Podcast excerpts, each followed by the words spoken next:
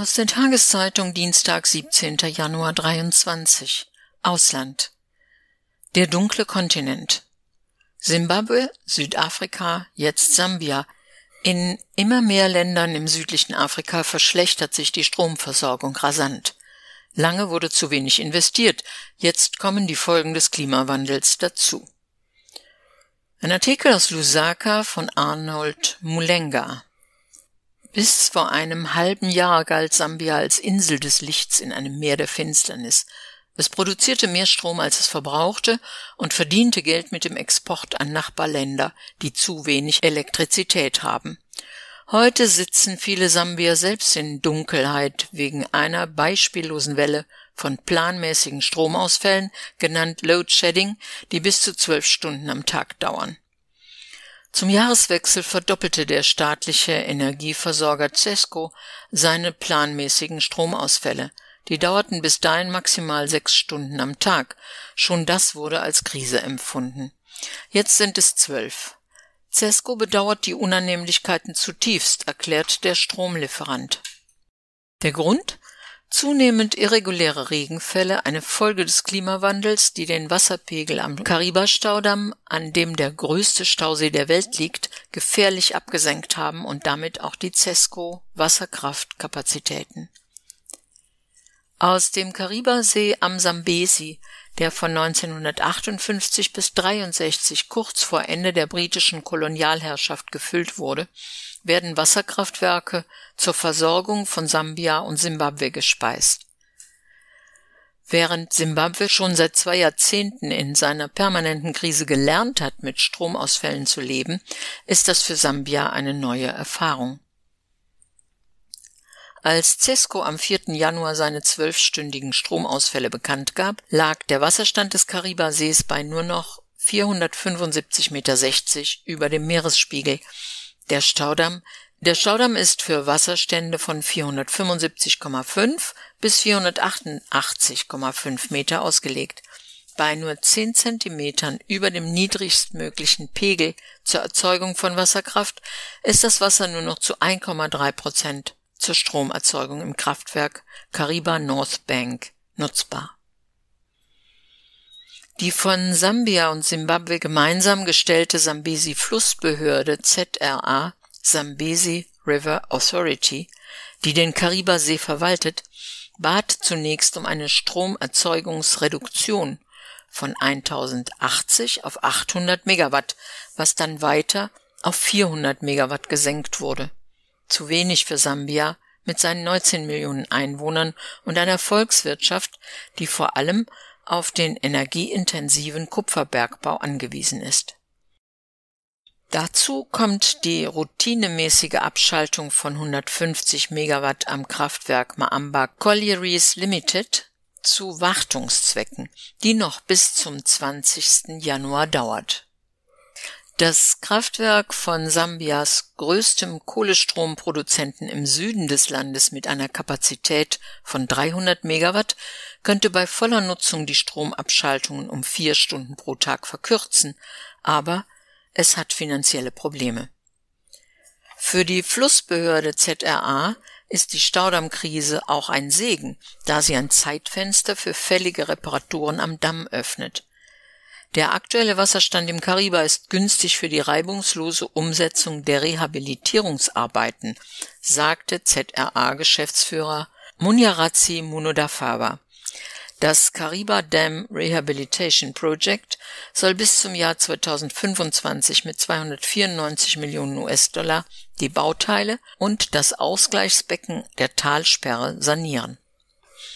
Doch für Sambias Präsidenten Hakainde Hichilema und seine UPND, das heißt United Party for National Development, könnte es für das Niedrigwasser keinen ungünstigeren Zeitpunkt geben. Der Wahlsieg des Geschäftsmannes Hichilema bei den Präsidentschaftswahlen im August 2021 wurde damals als neue Morgenröte für Sambia begrüßt. Das UPND-Wahlprogramm versprach eine Förderung erneuerbarer Energien. Bis zur aktuellen Energiekrise war die Priorität der Regierung, Sambias Schuldenkrise zu überwinden, die der IWF auf Jahre des Missmanagements, insbesondere überambitionierte öffentliche Investitionen ohne nennenswerte Auswirkung auf Wachstum oder Einnahmen zurückführte.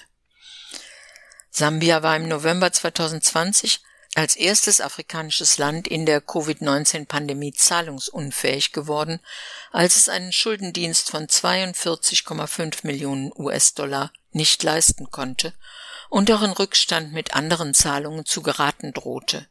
Der IWF sprang mit Kreditzusagen von 1,3 Milliarden US-Dollar ein.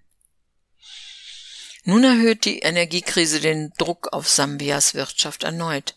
Hichilema sagt, seine Regierung sei sich sehr bewusst, dass Privathaushalte und Kleinunternehmen unter den Abschaltungen besonders leiden würden. Wir tun alles in unserer Macht, um diese Herausforderungen kurz- und langfristig zu lindern, sagte der Präsident. Das Energieministerium arbeite an einer Strategie zur Energieunabhängigkeit, die Investitionen in der heimischen Energieproduktion erleichtern soll. Wir werden dies bald mit der Öffentlichkeit teilen, damit Sambia sich an der Stromproduktion beteiligen können. Vor einer Woche reiste Hichilema an der Spitze einer sambischen Regierungsdelegation nach Kariba und begutachtete die kritische Lage vor Ort. ZRA-Geschäftsführer Muno Dafawa erklärte, der Wassermangel im See werde auch dadurch verschärft, dass sowohl Sambias CESCO als auch ihr Pendant ZPC, die Zimbabwe Power Company in Simbabwe, seit Jahren ihre zugeteilten Wasserkontingente überschritten. Die ständigen Stromausfälle lassen in Sambia essentielle Dienstleistungen zusammenbrechen, von Tankstellen bis zu Geldautomaten. Auch Alarmanlagen und elektronische Sicherheitssysteme fallen dann aus. Verbrecher können sich die Stromausfälle opportunistisch zunutze machen, warnt der Sicherheits-Think Tank Crisis 24. Sie sind auch ein Ärgernis im Alltag. Ich habe immer Fleisch in großen Mengen für den ganzen Monat eingekauft und eingefroren. Jetzt ist das unmöglich, schimpft die selbstständige Unternehmerin Melania Akamunwa. Wer verlässlich Strom will, braucht nun einen Generator, aber Treibstoff dafür ist teuer. Im südlichen Afrika insgesamt sind Stromausfälle keine Seltenheit. Im Nachbarland Simbabwe fällt der Strom neuerdings bis zu 19 Stunden am Tag aus, von 5 Uhr morgens bis Mitternacht. Es gibt immer häufiger Pannen in Simbabwes alten Kohlekraftwerken. Dieses Jahr konnten die geplanten Stromausfälle auf 15 Stunden täglich gesenkt werden, dank des verstärkten Einsatzes von Solarkraft. Südafrika kennt seit 15 Jahren Stromkrisen mit zuletzt Stromabschaltungen von bis zu acht Stunden am Tag. Weil der staatliche Stromlieferant Eskom die Nachfrage nicht deckt, sind davon auch die kleinen Nachbarn Eswatini und Lesotho betroffen. 62 Prozent des Stroms im südlichen Afrika kommen aus der Kohle. Dies ist ein Problem in Zeiten des Klimawandels.